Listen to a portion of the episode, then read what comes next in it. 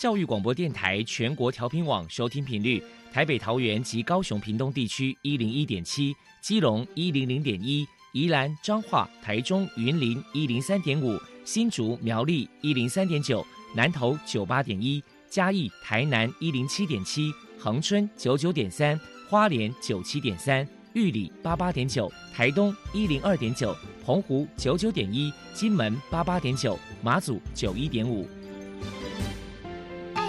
爱是包容，爱是牺牲，爱是分享，爱是服务。因为爱，特殊教育充满了无限的可能。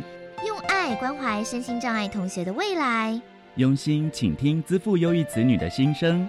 欢迎老师、家长、同学们，大家一起加入特别的爱这个大家庭。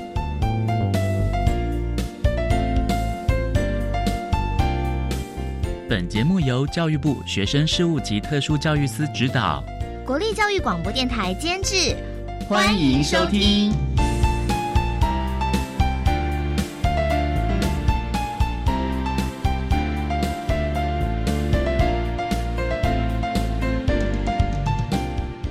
因为爱，我们在空中相会，欢迎您再度收听《特别的爱》，我是小莹。这个节目在每个星期六和星期天的十六点零五分到十七点播出。在今天节目中，将为您安排三个部分。首先，在《爱的小百科》单元里头，波波将为您安排大树抱抱单元，为您邀请台中市学习障碍协会的理事邱志英邱理事为大家分享学障儿家长教养的经验，希望提供家长老师可以做个参考。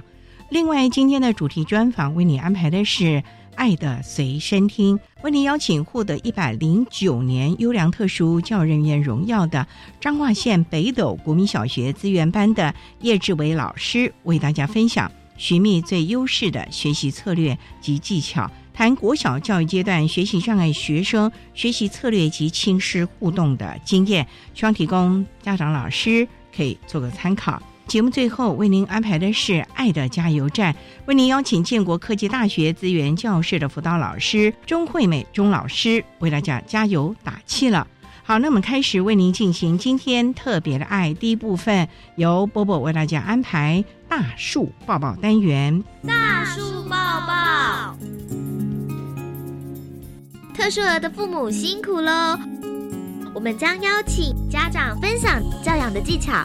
情绪舒压、夫妻沟通、家庭相处，甚至面对异样眼光的调试之道。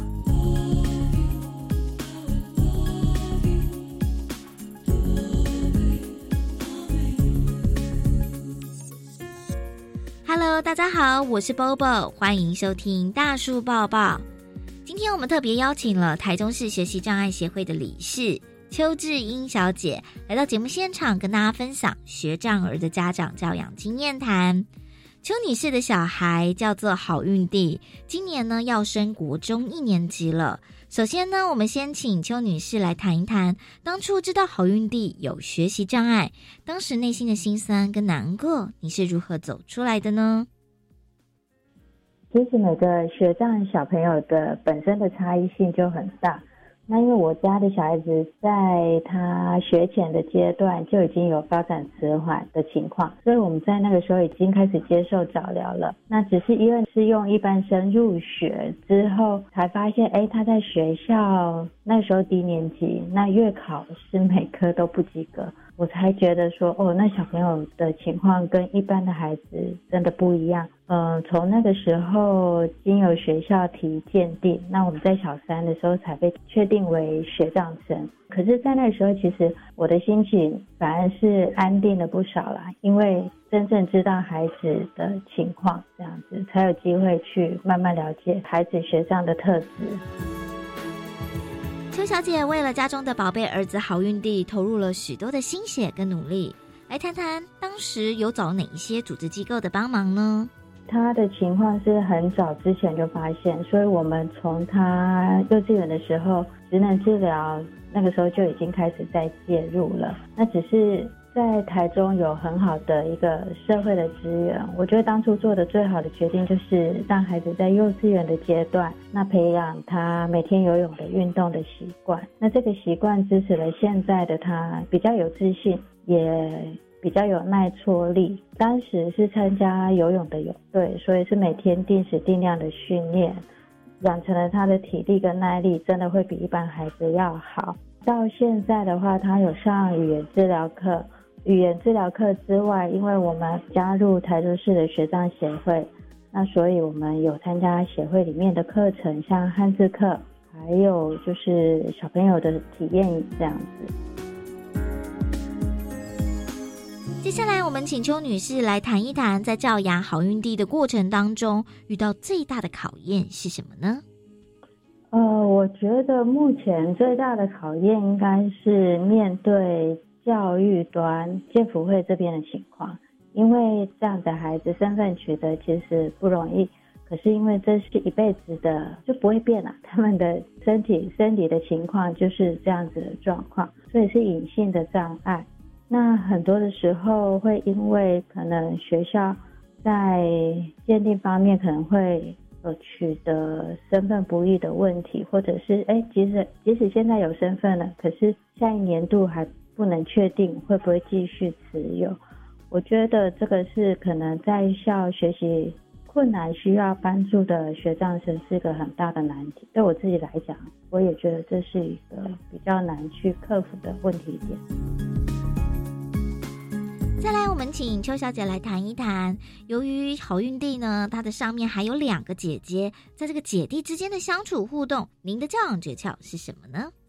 觉得在这个方面，我们家比较幸运啦，因为两个姐姐都很贴心，然后也很体贴弟弟遇到的困难点，他们也很明白，所以比较没有什么手足上面的问题嘞。这一点的话是比较轻松的一点。请教一下邱小姐，如果说面对好运地有关于情绪上的问题，您的教养方法是什么呢？因为我们会有睡前的祷告，那所以在每次遇到困难的时候，我们会在这个时间，然后他会借由着他的祷告说出来，让我知道。那我觉得，当我听到的时候，我会听他讲。然后再跟他想出有什么样子的方式，我们可以来练习，让下次做得更好。所以我觉得睡前的仪式对这样的孩子其实是一个很重要的一点，可以安定他们的心。还有就是我有做观察机，我会常常把他的生活的一些对话，我会把它记录下来。记录下来的原因是因为当我遇到我情绪很辛苦的时候，会觉得焦虑的时候，我会翻翻自己的笔记，会发现啊，原来我的小朋友是从以前的状况，那进步到现在这样的状况。有时候也会提醒我儿子郝云迪，他以前从不会到会这一路上他是怎么走过来的，所以我会提醒他。那所以我觉得在情绪方面，他其实情绪波动是一个会大的孩子，可是他平稳的也很快。我觉得这一点是我觉得目前我觉得做的还不错的情况。再来，我们就请您来分享一下宝贝儿子所做的一件窝心感人的故事。昨天在上学的途中，然后他问我说：“哎，谁帮他洗的？他昨天应该洗的碗，然后谁帮他倒了垃圾？”然后我跟他说，哦，回答是我啊。然后他说，妈妈你辛苦了。其实他是一个会观察的孩子。那还有一点，我觉得他对于他自己的认同，我觉得很欣慰的是，像有一次我们在 Costco 买东西，那买完之后他帮我搬东西，他就问，突然问我说，哎，妈妈，你觉得我长大了，那我没有什么收获？然后我就很好奇啊，为什么他会这么问我？我觉得说他可能会，我会想说，哎，那是不是因为他长大了可以帮我搬东西？然后他跟我说，妈妈，因为我是学长生，所以我很特别，你有一个特别的儿子。那我觉得很开心这一点啦，因为他不会因为他自己是学长生就感到很难过，他反而很知道自己的特质在哪里。我觉得这一点是。很让我觉得很欣慰、很体贴的一点。最后，邱小姐想要给家里面同样有学障儿的家长一些鼓励的话。我觉得家长可以先试着先接受自己是新爸新妈的角色。我觉得这个心可以是心中的小星星，就是普遍特殊儿的统称的心，也可以是明星的心。我觉得对我来讲，爸妈要像有星探一样的眼光来发掘孩子的优势能力了，是要向有经验的爸妈学习怎么样。来培养陪伴这样子比较特别的孩子，来帮他展现他的能力，还有就是及早要为将来的独立生活要做准备。那我觉得这个部分的话，我家是放手让他自己搭公车回家，还有就是动手做家事来完成，然后要带着孩子就是走出来。参加可能是协会的活动，或者是外面可以与人接触的一个活动，像运动的活动啊，也可以。我觉得可以让孩子看到其他不同年龄层的学障孩子，也是跟他一样，那孩子就比较不会孤单，知道成绩不好，并不是因为他不好。我们家比较幸运的是，因为有协会，可以让我的眼光。可以调整，可以比较看到孩子未来可以走的方向，那也会比较有盼望。因为此次的一个机会啊，让我自己也梳理了当特殊儿妈妈的时光。那在认识协会之前的我，其实是很担忧也很焦虑的。之后会发现，哦，原来我可以学着想试跟等待自己的孩子。那这种感觉就像是从当初带孩子在走迷宫一样，现在是走到了后花园，闻到了扑鼻的方向，是从孩子的心花朵朵开来的。那为什么？因为我觉得孩子他。有受到理解，那也感觉到家人的爱，可以全力的来支持他。我觉得我儿子现在才国小，未来的路还很长，至少拥有了一个开心努力多过于难过焦虑的童年。我们会继续的累积能量的加油，再往下一站迈进。非常谢谢台中市学习障碍协会的理事邱志英小姐接受我们的访问。现在我们就把节目现场交还给主持人小英。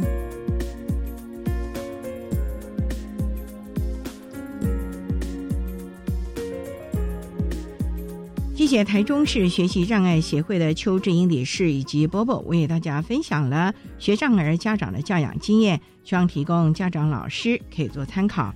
您现在所收听的节目是国立教育广播电台特别的爱。这个节目是在每个星期六和星期天的十六点零五分到十七点播出。接下来为您进行今天的主题专访。今天的主题专访为您安排的是《爱的随身听》，为您邀请获得一百零九年优良特殊教育人员荣耀的。彰化县北斗国民小学资源班的叶志伟老师为大家分享寻觅最优势的学习策略及技巧，谈国小教育阶段学习障碍学生学习策略及亲师互动的经验，希望提供家长老师可以做个参考啦。好，那么开始为您进行今天特别爱的主题专访，爱的随身听。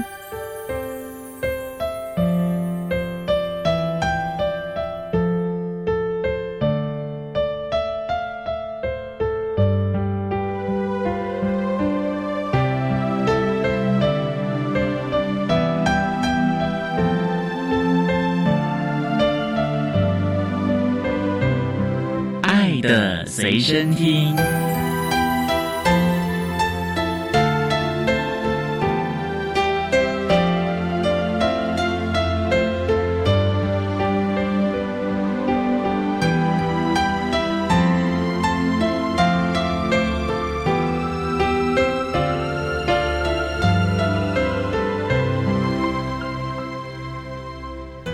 邀请到的是获得一百零九年优良特殊教育人员荣耀的彰化县北斗国民小学资源班的老师叶志伟叶老师，老师您好，主持人好，各位听众大家好。今天啊，特别邀请老师为大家来分享寻觅最优势的学习策略及技巧，谈国小教育阶段学习障碍学生学习策略以及亲师互动的相关经验。首先呢，要请叶老师介绍。北斗国小在彰化的什么地方啊？我们在彰化县的北斗镇，这属于南彰化。同学的家庭背景都是务农了，您这样讲。我们北斗是镇，嗯所以我们大部分都是工商业的子弟比较多。那学校大概成立多久了啊？我们学校建立一百二十四年了，啊，这么久啊？对，我们是百年老校。哇，那校舍会不会特别老旧啊？我们校舍都有在做耐震补强啊。我们今年年初的时候，还有去年，就有两栋校舍做耐震补强的工程。像我们也是今年的四月才搬回来了，搬回来耐震补强的。对，因应地震，所以他们现在做到七级耐震的那个结构。哦，所以我们的校舍都还是会有做一些更新的。那无障碍设施呢？哦，无障碍设施做的还不错。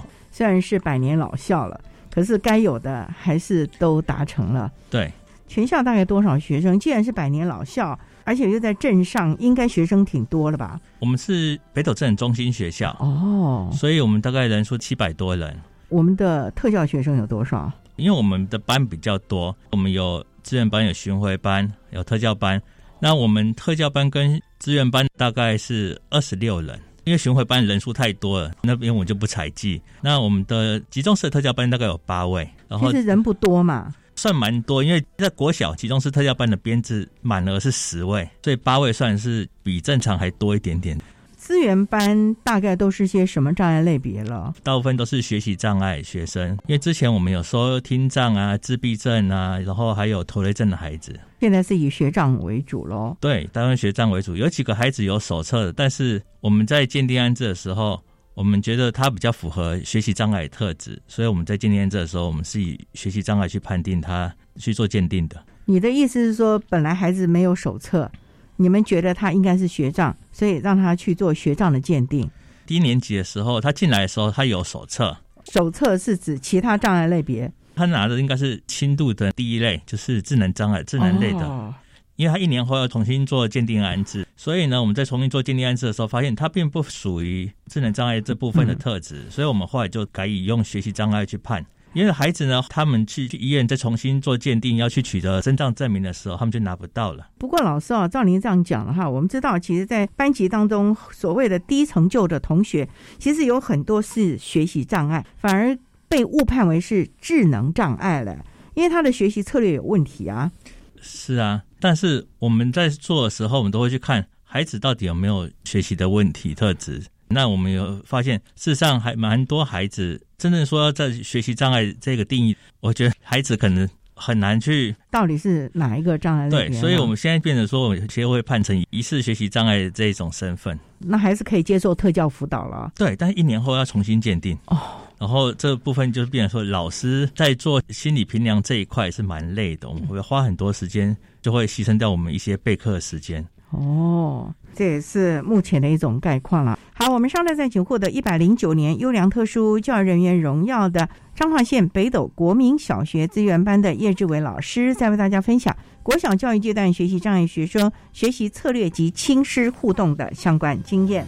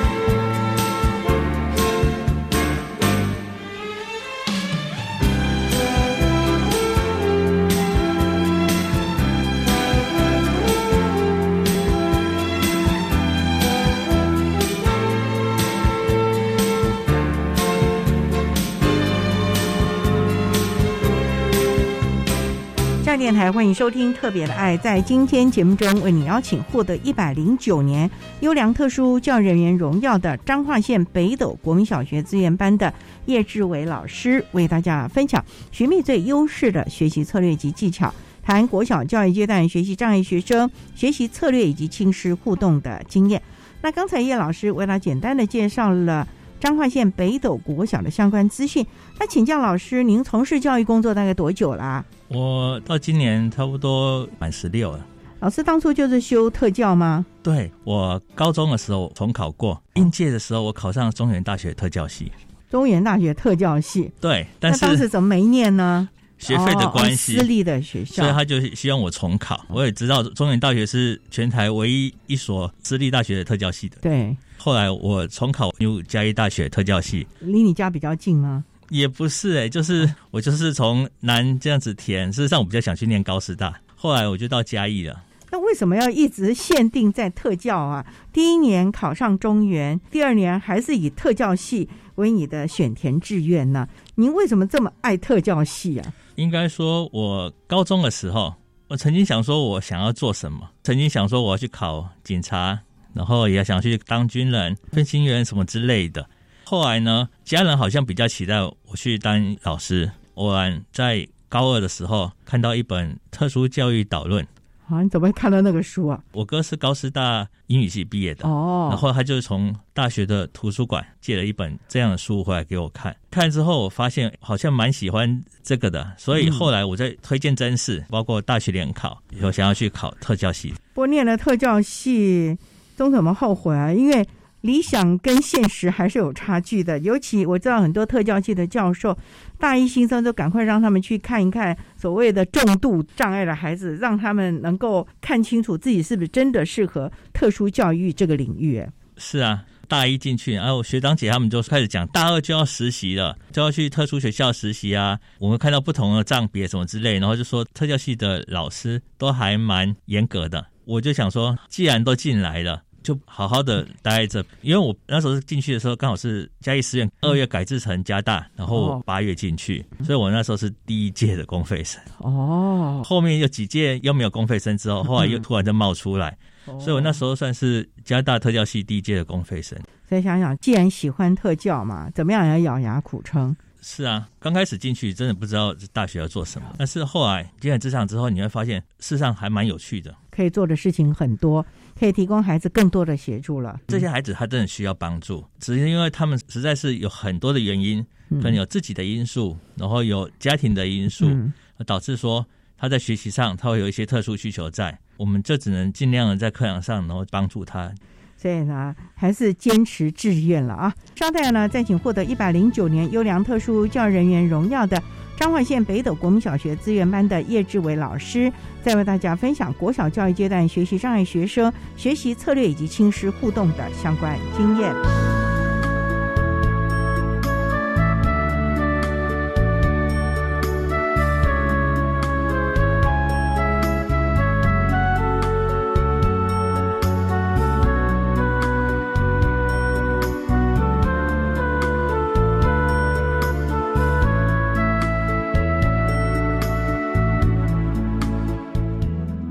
听众大家好，我是中华民国学习障碍协会的秘书长。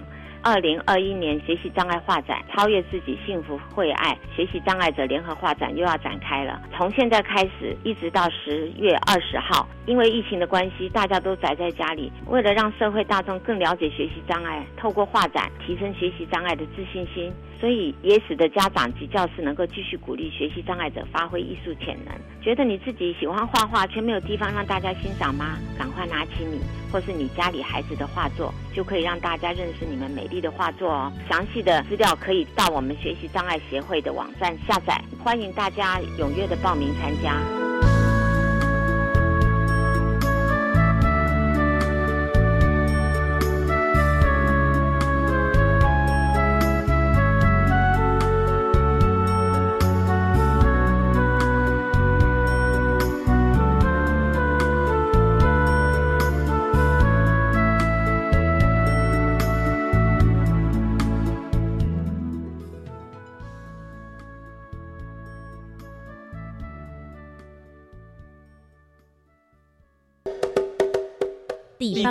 生实验室，设计翻转地方创生。地方创生是一场全民运动，盘点地方资源，打造在地特色，为台湾的未来走出自己的路。我是何培军，唯有人心重生，地方才得以创生。每周六下午一点零五分到两点钟，小峰邀请您加入地方创生实验室，一起说家乡，聊地方。教保人员现在想要取得研习时数越来越方便喽。你是说数位课程吗？对，教师医学院已经开设十九门研习课程，课程都符合教保专业职能内涵。修完课程，而且通过测验，就可以取得教保研习时数哦。太好了！数位课程学习可以自主规划进修空间，选择课程也比较弹性。我要参加。以上广告是由教育部提供。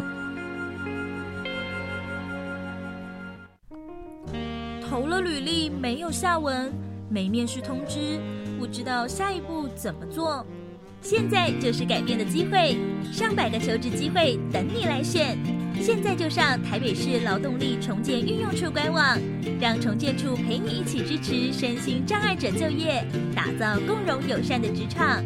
即日起来找工作，还能抽 Apple Watch、AirPod 等大奖哦。以上为台北市劳动力重建运用处广告。管那么的水，落嘎西木啊！大家好，我们是欧开合唱团。您现在收听的是教育电台。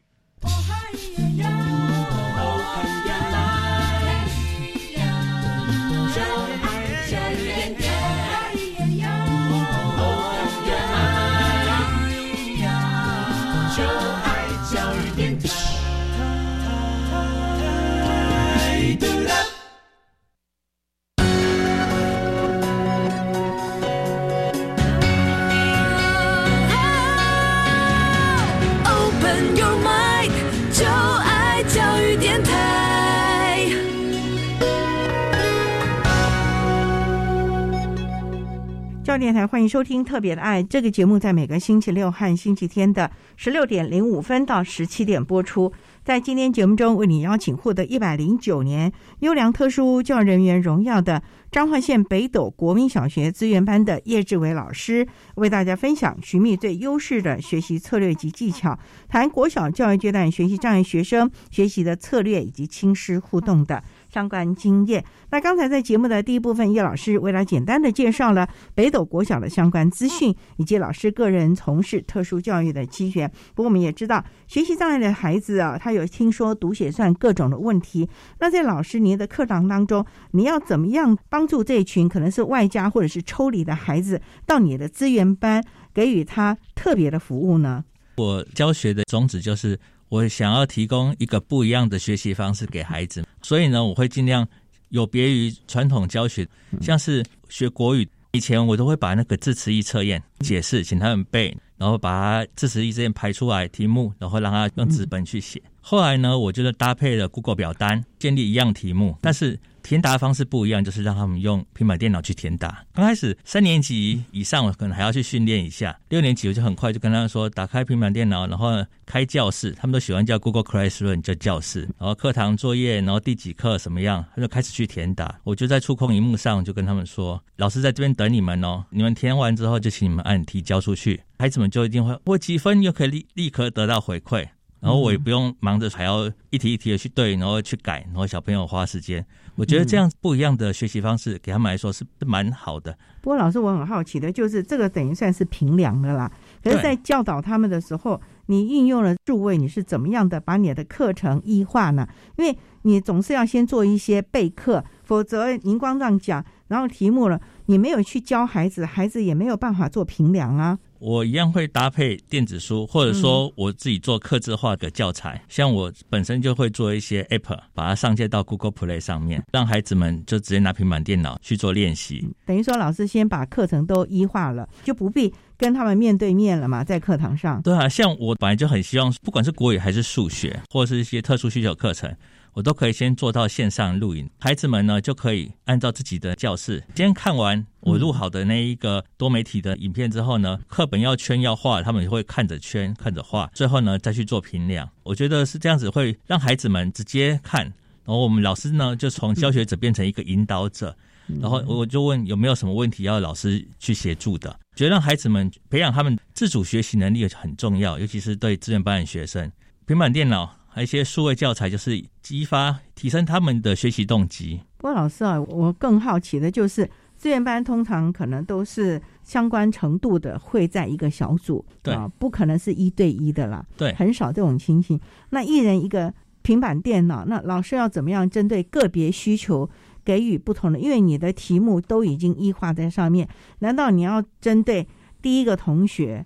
第二个同学、第三个同学各自不同，设计三套甚至于四套的教材吗？在做学生分组的时候，会先分出这个程度可以学阅读理解的，嗯我可能就会放解释。嗯，如果说程度比较低，是质量不多的，那我可能在做的时候就是要区隔，识字量比较多的做认读，做 app 给他十个圈词，哪一个圈词是埃及，他就要去点，对了就会有回馈，或者他也会告诉你哪一个是正确的。然后我目前这种认读教材我可以做得出来，孩子蛮喜欢的。这就是说，先让他们去点去认读，认读完之后才告诉他们有个闯关评量，试试看。因为我们会根据孩子不一样的程度做的教材会不一样。所以是分组来教学喽。对，我们就分组。像我现在有三年级的国语组跟三年级的国语 B 组，两组的程度不一样。一个是四位学生，一个是三位学生。三位学生他还是跨组的，就是他有三年级跟四年级的不一样。就是说他的程度是比较没有那么好的。对，所以他们教学方法就要不一样。像是我在荧幕录影的时候，三年级的国语我可能电子书念，然后圈圈词，然后讲课文文艺。可是 B 组的学生，我刚开始就一定要先做一个圈词表，圈词先念一遍，就是把重要的词先圈起来。对，然后慢慢的认读。所以我在带读课文的时候，我就要慢，然后让他们去读，读完之后再请他们圈字，去加深他们对认读字的印象。所以两组方法是不一样的。同学也可以各自在平板上，不会影响到学习了。对，可以自己听，必要的时候可能就会拿耳机。或者说，你发现哪个孩子比较需要帮忙的时候，其他没有问题的时候，你去做个别的指导。郭老师，同样一个平板，你要怎么去呼应三个同学不同的程度？虽然你已经分成了 A、B 两组了，对，像我们那个 B 组，三年级跟四年级教材不太一样，但是四年级的东西我会稍微给他多一点点。三年级的学生是先看着，然后他们的教材内容是不一样的，所以我在区分的时候也要看孩子的程度。他如果说四年级的孩子虽然他已经比三年级的多了一个年级，但如果说他这个地方学不来的时候，我就必须做调整。我还是会随时看学生的现况去做调整。老师有没有什么范例可以跟大家分享的？例如同样一个课文，或者同样的是国语文，因为我每一组孩子在设定的时候，学习目标都不一样，可以学到造句的。我就会让他造句，但是造句东西我不会讲很多，主要是孩子还是希望他的阅读理解比较好，所以一样是三年级的孩子，像我目前有两组，我就是要分两组去做不一样的教材，然后认读的就做认读的，认读的对阅读理解那一组对他来说太简单了，所以我都要做高低去分。有些东西如果说我们可以用 Google 表单，用一些 IRS 的题库去玩的话，孩子很高兴。但是如果说这些东西我们没有办法做现成的时候，就一定要做到克制化。就是表示说，老师要去写 app 这种东西，做符合孩子程度的数位教材。好，我们稍待，在你获得一百零九年优良特殊教育人员荣耀的彰化县北斗国民小学资源班的叶志伟老师，再为大家分享国小教育阶段学习障碍学生学习策略以及新师互动的相关经验。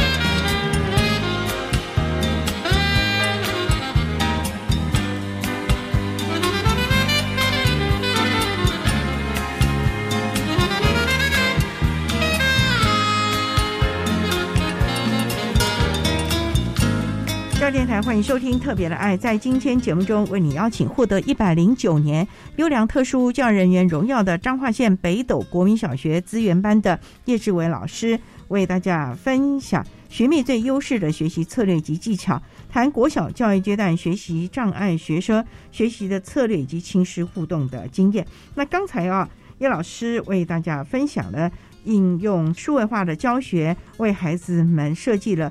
多种不同程度的课程啊，那老师这么多年的教学经验，可不可以为大家来分享？因为学障的孩子，他们在学习上一定有很多很多的困难的，那老师如何陪着他们度过这段不是那么顺遂的过程呢？那我来讲一个例子好了。我十五年前刚来北斗国小服务的时候，有一个学习障碍的孩子，他家里是属于高风险的家庭，爸爸因为家暴被关。妈妈她也是酗酒抽烟，然后也没办法照顾她。那姐姐因为不想要这样的家庭，所以就离开北斗，到南部去念大学。等于就他一个人在北斗喽。他就一个人在北斗。哇，那生活怎么办呢？就是学校有什么奖助金或一些补助，先帮他申请，然后就先留下来，然后必要的时候给他。老师们都还蛮关心这孩子，因为这孩子这样蛮乖的，蛮独立的。他也在普通班就读嘛。对，所以等于就是普通班老师和特教班的老师可以一起来帮助这个孩子看他的需求咯。那这孩子等于几乎就是独居了嘛，生活可能都要自理喽。对他生活都要自理，所以会在外面交一些不一样的朋友。会不会误入歧途呢？那个时候？对，那就是我们很担心的地方。嗯，所以他国中、高中这个阶段都是我陪着他，我就常常找他出来吃饭，跟他聊聊。因为我知道这孩子虽然他很坚强，可是他交到朋友形形色色的。哦，有时候会跟我说：“老师，你觉得这个哥哥好不好？”我就跟他说：“我没有办法替你做决定，这个哥哥好不好？然后你要自己去看。”就是他交的各种的朋友也会跟老师讨论这个朋友。合不合适，是不是好朋友，或者是等等的喽？对我，因为我我没有办法直接给他下决定，说这个人看起来不好，你要远离他什么之类的。我希望孩子能自己去体会这个朋友能不能交。我觉得这是他国小毕业后我能教给他的唯一的课题，这有点像人生的课题。等于就是说他自己必须学着判断哪一些是好朋友可以交的。哪一些可能将来会给他惹来祸害，他自己要知道选择，要知道怎么去衡量喽。啊，这也是一种人生生活的哲学。是啊，因为我国小只有带他两年而已，他还问我说：“老师，你为什么不来国中教我？”那你就知道他这孩子多么孤单了啦。对啊，没有依附感的感觉了。对啊，那他国中三年还好吗？他也知道他可能必须要往技术型高中去走了吗？他。国中的时候，他有去打工哦，有打工哦。对，还有去做种植草皮，还是水稻育苗哦，那个很辛苦哎，老师是那个一定是在烈日下，或者要在烂泥巴里面呢。他是因为必须工作才有生活费呢，还是他真的喜欢这样的工作？他应该是刚开始朋友啊找他去做，然后他觉得当时就可以直接拿到报酬，他觉得还不错。然后这孩子还蛮能吃苦的，也让人心疼了哦。所以他就慢慢在这里面发觉，他对农艺、园艺、种田呐有兴趣了吗？对，像他那时候国中的时候租房子，他会自己租房子了。对，虽然跟妈妈在一起，可是问题妈妈没有办法照顾他，他呢就在自己后院那里有一块空地种东西。他跟我说：“老师，你要不要吃青椒？”我说：“我们家后面有种。”哦，这也是国中记忆班的时候老师有教他们一些，所以他那时候种，还告诉我不要用化学的农药，看到虫我们就用辣椒水去喷。哇，蛮学以致用的喽。所以从这点要发觉说，他真的是对园艺、农艺真的有兴趣咯。对，所以他现在到台中做园艺造景、园艺造型哦。对，哇，这两个蛮跳痛啊。园艺造型是整个花花草草的，对他就是帮忙造林啊、种树，怎么做景观设计，他就去学，他还蛮认真的，所以诶，很快的变成一个小工头。他高中毕业了吗？毕业了，哦，毕业了，哦，所以才能够去。工作的对，从事景观建设这个部分了，对，变成小工头应该也很开心喽。但是他有时候会抱怨，因为他很认真，老板很喜欢他，就把他升起来。但是有些资深的工作伙伴就会觉得说，才在这一下子，很快就被老板提拔起来了，他们会觉得心里有点不平。他说：“我比你还早来，我这孩子真的很优秀啊，愿意吃苦啊，然后愿意学。”不过他怎么来面对同才压力？有的时候你当一个小工头，下面那些比你资深的，他不服你啊，那你的工作还是没办法进行啊。这个部分老师有没有教导他呢？我有时候就跟他说，你要不要读一点书，考一个园艺证照什么之类的，然后去证明你自己的能力，足以去升任工头或组长这样子的职位。但是他 念书可能对他来说还是一个。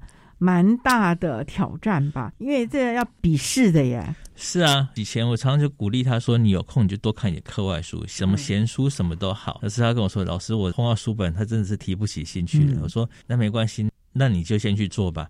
或许哪一天你想通了，在你学到一个瓶颈之后，你可能会想要去看看书，然后把自己的能力提升。”那他目前工作的还算愉快吧？除了有资深者不太喜欢、不太高兴而已。算是个受老板喜爱的一个员工喽。是啊，我打从他十八岁高中职毕业之后，我就说你还有什么问题，你再找我。他如果没来找我的时候，就当做当做好事。说学校校庆的时候，他也会回来吗？会，他会回来看看我。除非他真的很紧急，像是两三年前吧，他又跑来跟我说：“老师，我急用，可不可以先借我五千块？”怎么了？他说他的车借给朋友。他的朋友出车祸，车祸然后撞坏了，维修要五千块。可是呢，他不想让妈妈担心这件事情。我说说好吧，那我就先借给你，那你有空再还给我。过几个月之后还给我，因为我想说他已经十八岁了，他已经可以去承担这个责任了。然后我说自己的学生救急不救穷，救急不救穷嘛，我还是要去帮他。不过老师也要提醒他，车子不能随便乱借啊。对啊，是万一撞到人的话，可能还有刑事的责任喽。是啊，是要提醒他，因为他还是太单纯了。是啊，这个我有跟他讲啊，说车子没事就不要乱借人去开。我也看到这个孩子目前算是工作稳定，算是家庭经济来源了，人生应该也越来越顺遂了吧？希望他。早点结婚呢，只是说要看他了，看他自己了啊。是的，好，我们商代在景获得一百零九年优良特殊教育人员荣耀的彰化县北斗国民小学资源班的叶志伟老师，再为大家分享国小教育阶段学习障碍学生学习策略以及亲师互动的相关经验。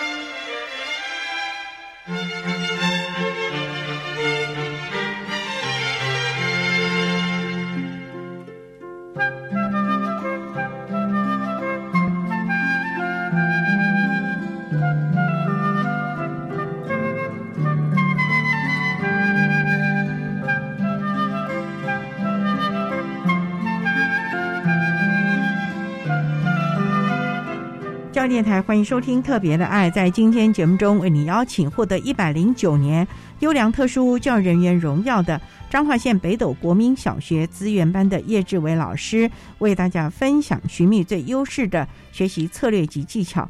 谈国小教育阶段学习障碍学生学习策略及亲师互动的相关经验。那刚才老师为他分享了一个。在小学的时候，你教他，现在都已经成人了，你不断的陪着他，而且在他人生中很多的抉择的时候，你也适时的提醒他。目前呢，算是工作还蛮稳定的。老师唯一的心愿，希望他早点结婚，你有点像他爸爸的感觉喽。希望他早点成家了啊。是啊，除了孩子的部分，其实啊，家长也是很重要的。那学习障碍的孩子，我们知道他认知并没有问题。而且呢，在每个教育的鉴定转衔这个部分，只要在学校体系、教育体系，它是有相关的特教服务。可是我们也知道，当他离开了教育体系的时候，学习障碍的鉴定是没有办法了，他就是跟一般一样，必须面对职场。所以从国小这个部分，我们可能就必须要形塑他很多的能力。老师想请教你，认为在国小教育阶段，学障的孩子还有家长应该有些什么样的观念呢？不要认为说自己学不会，或者是等等的呢？我觉得在普通班老师要转接学生给我们资源班去做鉴定安置的时候，家长很容易把我们分散式的资源班跟集中式的特教班画上等号。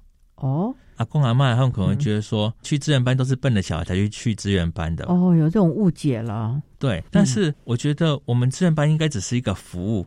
孩子你在学习上有学习需求，你才来。我们并不是包班制的，我们就提供国语、数学和特殊需求课程而已。嗯，国中可能就再多提供一个英文。我们的孩子你进来，我们就提供不一样的学习方式让你去学。学障以建福会给的有效日期大概两年，两年到。如果你在资源班，你有好好学习，你能力有提升，两年后你不一定会过，可能是非特教生，你就是一般生了。我也不求你在普通班一定要做到最好，你大概就做到中等的程度就好了。不，老师最重要的应该是教会孩子学习的策略吧？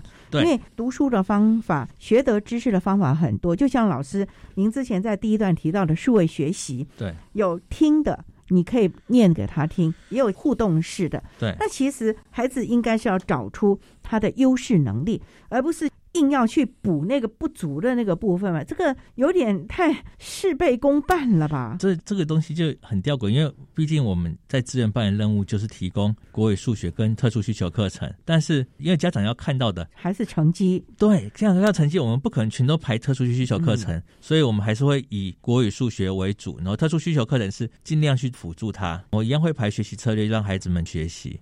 所以老师会不会找出他的优势能力呢？就像您刚才分享的那个孩子，他可能对演艺这个部分特别有兴趣，后来还真的做了景观设计。那这个孩子还不错，找到了自己有兴趣的，是不是在国小就要开始慢慢的帮忙这个孩子，甚至于家长找到孩子的兴趣和他的优势能力，在转衔到国中的时候做好适当的衔接呢？让这个孩子可以慢慢慢慢的能够更发挥自己的潜能呢？有啊。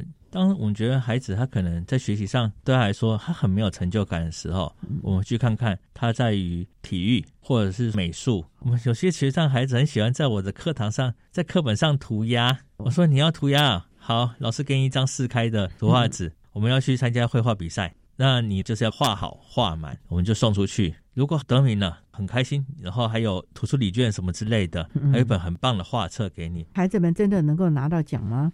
这就要看评审怎么去看。每年彰化县都会有这么多的孩子去送获奖，就是要看有没有抓到评审的心。但是我觉得在课堂涂鸦，我们要转换那个孩子的能量。你专心上课，我会留时间让你去做画画动作。最重要是孩子喜欢，那就让他是不是适当的发展了？对，这个是一个很重要的。不过呢，还是要谈到了，很多人都认为学习上的孩子可能比较适合。动手操作，真的是这样的一个取向吗？你会鼓励你的孩子可能往技术型高中去发展，甚至高中毕业之后就进入职场了呢？以我的话，因为我们在彰化，我们都是希望说，孩子如果读书到一个瓶颈，我会建议你高中职读完了，赶快去找工作。但是我有孩子很优秀的，念到国立大学电机工程。哦，那也不错了，就是他找到了读书的方法了。对，那是因为我刚好去吃早餐的时候碰到学生家长，我说：“哎，孩子应该高三念完了，什么都已经念到大一了。”他才告诉我他念了哪一间大学，电机哦。基本上我们觉得，只要孩子能够找到读书策略、学习的方法，其实他的前途以及发展的方向也是未可限量的。重点就是能不能找出他的优势能力，让孩子有信心吧。所以老师是不是也都尽量的在你的课堂当中建构孩子的自信心？我很常跟孩子们鼓励，我最常问的一句话就是：你长大后要做什么？我之前有孩子跟我说，他长大后他要卖肉圆。我说好啊，卖肉圆好啊，对啊，或者你要去卖高丽菜饭。有的人说，因为他们家务农，他说他长大要去开那个攀长机，就是那种牵引机。我说那不错啊，以后你有机会成为科技农夫啊。也有孩子说，我长大要当老师。我说好，那你就加油。我们这孩子还是新著名孩子，他想要当英文老师。我说好，我们虽然我们的孩子可能国语数学差，但是有些英文还不错，语言能力也蛮好的。对，我想说尽量去鼓励孩子们，你想要做什么？但是回答不出来的孩子，我就是会常常再去鼓励他，早点替自己立下一下志向。虽然未来路还很长，可以换跑道，但是有目标总比没有目标好。对，在国小的时候呢，如果能够让孩子想想我的志愿或者是我的兴趣，对，其实慢慢的导引，因为国小、国中、高中还有缩短不短的时间呢，可以让孩子慢慢的去试探。可是最重要的，可能还是他面对工作，甚至于面对人生的正确态度了。我想这点呢，也是我们国小。教师在启蒙教育的这个阶段呢，必须要行塑，还有提供我们的孩子了。好，那今天呢，我们也非常谢谢获得一百零九年优良特殊教育人员荣耀的彰化县北斗国民小学资源班的叶志伟老师，为大家分享的寻觅最优势的学习策略及技巧，谈国小教育阶段学习障碍学生学习的策略以及亲师互动的相关经验。非常谢谢叶老师的分享，谢谢您，谢谢。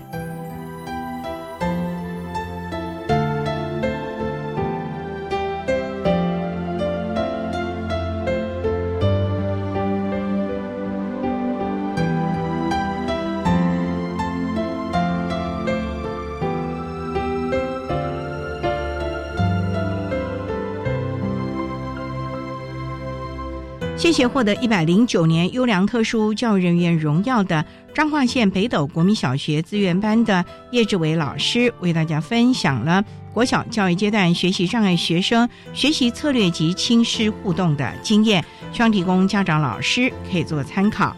您现在所收听的节目是国立教育广播电台特别的爱节目，最后为您安排的是爱的加油站，为您邀请建国科技大学资源教室的钟惠美辅导老师。为大家加油打气喽！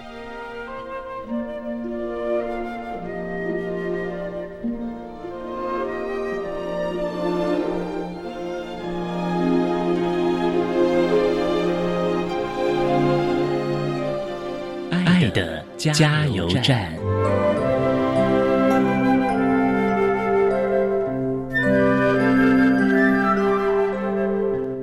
各位听众，大家好，我是建国科技大学资源教室的辅导老师钟惠美。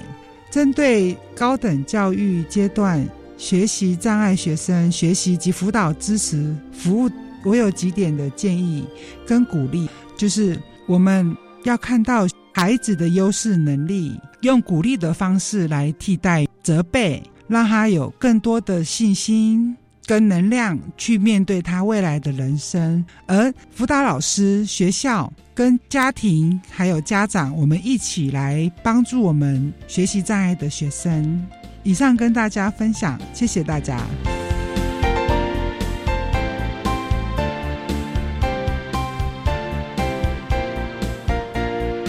今天节目就为您进行到这了，感谢你的收听。在明天节目中，为您邀请建国科技大学资源教室的钟惠美辅导老师，为大家分享换一种学习策略及方法，谈高等教育阶段学习障碍学生学习及辅导支持服务的经验，希望提供家长、老师还有同学们可以做参考。